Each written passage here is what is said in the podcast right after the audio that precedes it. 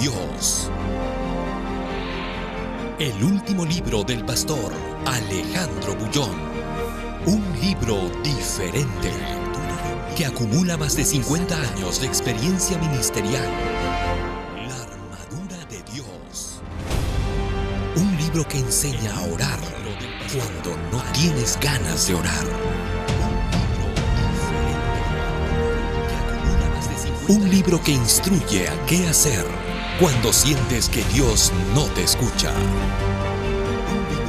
Un libro que motiva a leer la Biblia cuando no tienes ganas de leerla. Un libro que inspira a terminar la misión.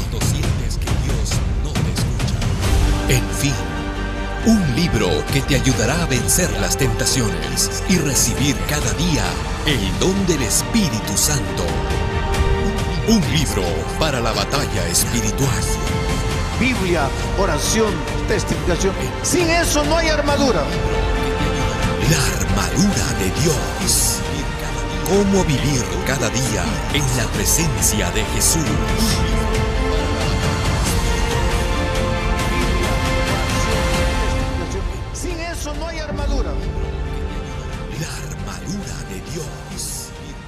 Cómo vivir cada día en la presencia de Jesús.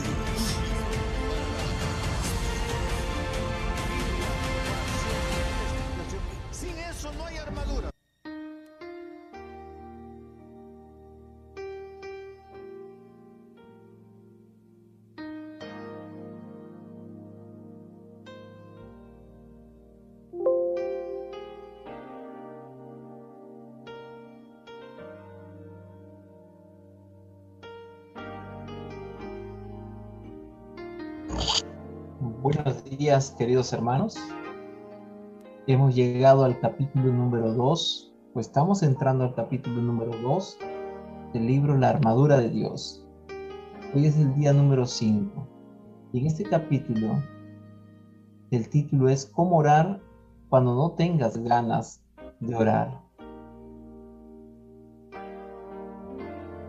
¿Por qué no tienes ganas de orar? Rosaura es una cristiana recién convertida. Ella considera que el momento más importante de su existencia fue el, de su bautismo. Se emociona y llora cada vez que se acuerda del instante en que el pastor la miró a los ojos y le dijo que la estaba bautizando para el perdón de sus pecados y para verla victoriosa en el reino de los cielos. Pero ya pasaron algunos meses de su ingreso a las aguas bautismales y empieza a percibir que la emoción inicial de su entrega a Cristo comienza a volverse una rutina sin sentido. Al principio se sentía limpia de su vida pasada. Estudiaba la Biblia todos los días y oraba bastante en las noches antes de dormir. Pero las últimas semanas no tiene ganas de orar.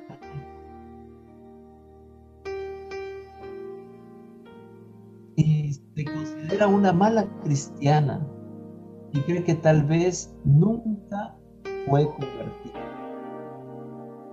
Y que su bautismo no pasó de un momento de emoción pasajera. Este, queridos hermanos, es un problema de muchos cristianos. La otra noche, Rosaura lloró bastante porque no se porque sentía que no estaba siendo sincera con Dios. Pero ella no sabe que Jacinto, el anciano de iglesia, también siente la misma lucha. Jacinto es un buen hermano que predica de modo que todos los que le escuchan se sienten bendecidos. Pero con tanto trabajo en la iglesia y en su vida profesional, no tiene tiempo para orar antes de salir a sus actividades diarias. Y en la noche, cuando llega, está demasiado cansado para separar tiempo y estar a solas con Jesús. Lo mismo le sucede a Roberto. Él es el director del coro. Parece una persona muy espiritual, pero se siente confundido porque sabe que debe orar, pero su oración se ha transformado en la simple repetición de palabras aprendidas casi de memoria. Él pide siempre las mismas cosas. Confiesa sus pecados, suplica que Dios le bendiga, ora por sus familiares, pide que Dios le dé una buena noche de descanso y nada más. Ahora, querido hermano, querida hermana, no sé si tú también has sentido algo parecido en algún momento. ¿Qué sucede con el cristiano que sabe que debe orar, pero no siente ganas de hacerlo? O si ora, lo hace siempre del mismo modo, como si fuera una rutina de tres minutos, necesaria de ser cumplida levantarse o antes de dormir. Ahora, ¿qué hacer cuando esa oración rutinaria no llena el vacío de tu corazón, ni le da sentido a tu vida en la iglesia. ¿Por qué no sientes ganas de orar? Querido hermano, querida hermana, lo primero que necesitas entender es la razón por la cual no sientes ganas de orar. Si no lo entiendes, corres el riesgo de entrar en pánico espiritual y pensar que no estás convertido o de caer en un pozo de cinismo espiritual del cual no lograrás salir. ¿Por qué no sientes ganas de orar? En otras palabras, puedes acostumbrarte a vivir una vida mediocre que limita tu cristianismo a ir los sábados a la iglesia o participar de alguna reunión de oración o algún culto y nada más. Pero no te asustes. El hecho de que no sientas ganas de orar no significa que no estés convertido, sino que es una prueba de que a pesar de que has sido convertido, continúas en este mundo cargando la naturaleza pecaminosa con la cual naciste y que te acompañará hasta el día en que Cristo venga. Solo entonces, al ser liberado para siempre de esa naturaleza, te deleitarás eternamente en el compañerismo con Jesús. Hoy hemos aprendido que la naturaleza pecaminosa con la cual hemos nacido es la causante de que no tengas ganas de orar. Esa naturaleza pecaminosa nos quiere alejar de Dios. Nos quiere apartar de las cosas o de los elementos que Dios ha dispuesto para que nuestra relación con Él se desarrolle. Esa naturaleza pecaminosa quiere hacer las cosas malas de esta vida. Y como ella nos quiere alejar de Dios. Nos aleja de todo motivo de oración. No nos deja estudiar la Biblia. No nos deja disfrutar de las cosas del Señor. No nos deja orar. Es por eso que no sientes ganas de orar. ¿Y ahora qué hacer? ¿Qué hacer? Mañana seguiremos estudiando y aprendiendo, porque Dios tiene una respuesta para ti.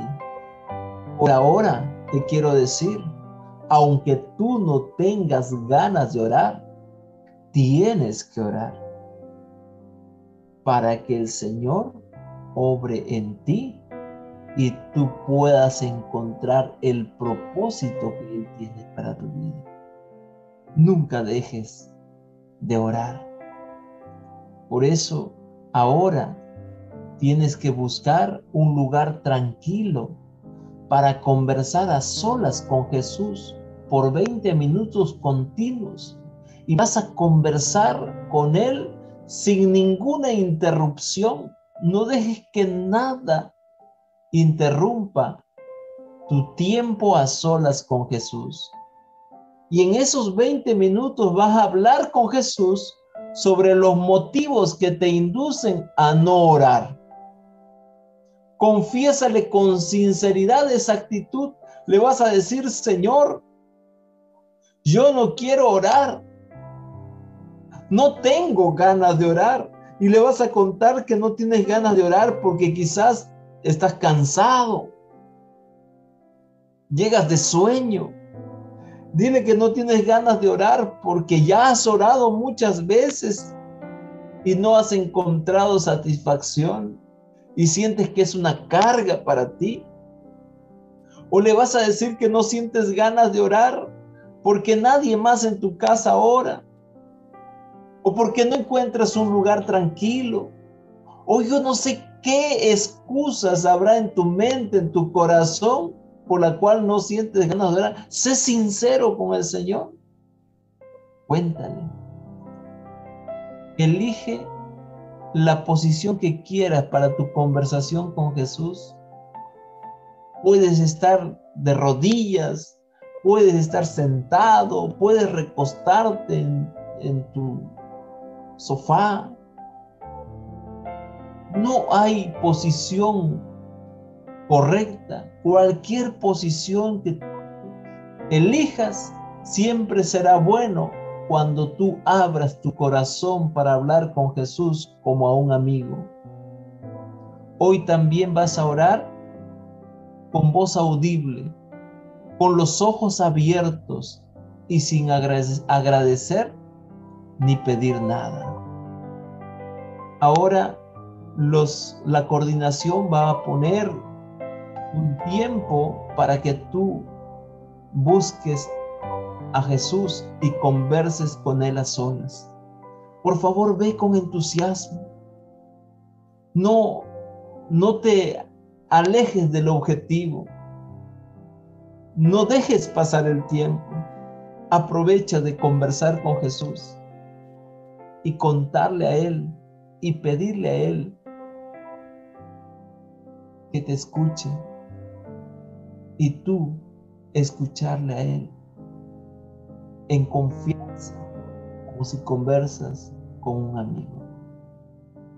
Que Dios te bendiga. Vamos ahora al momento de oración.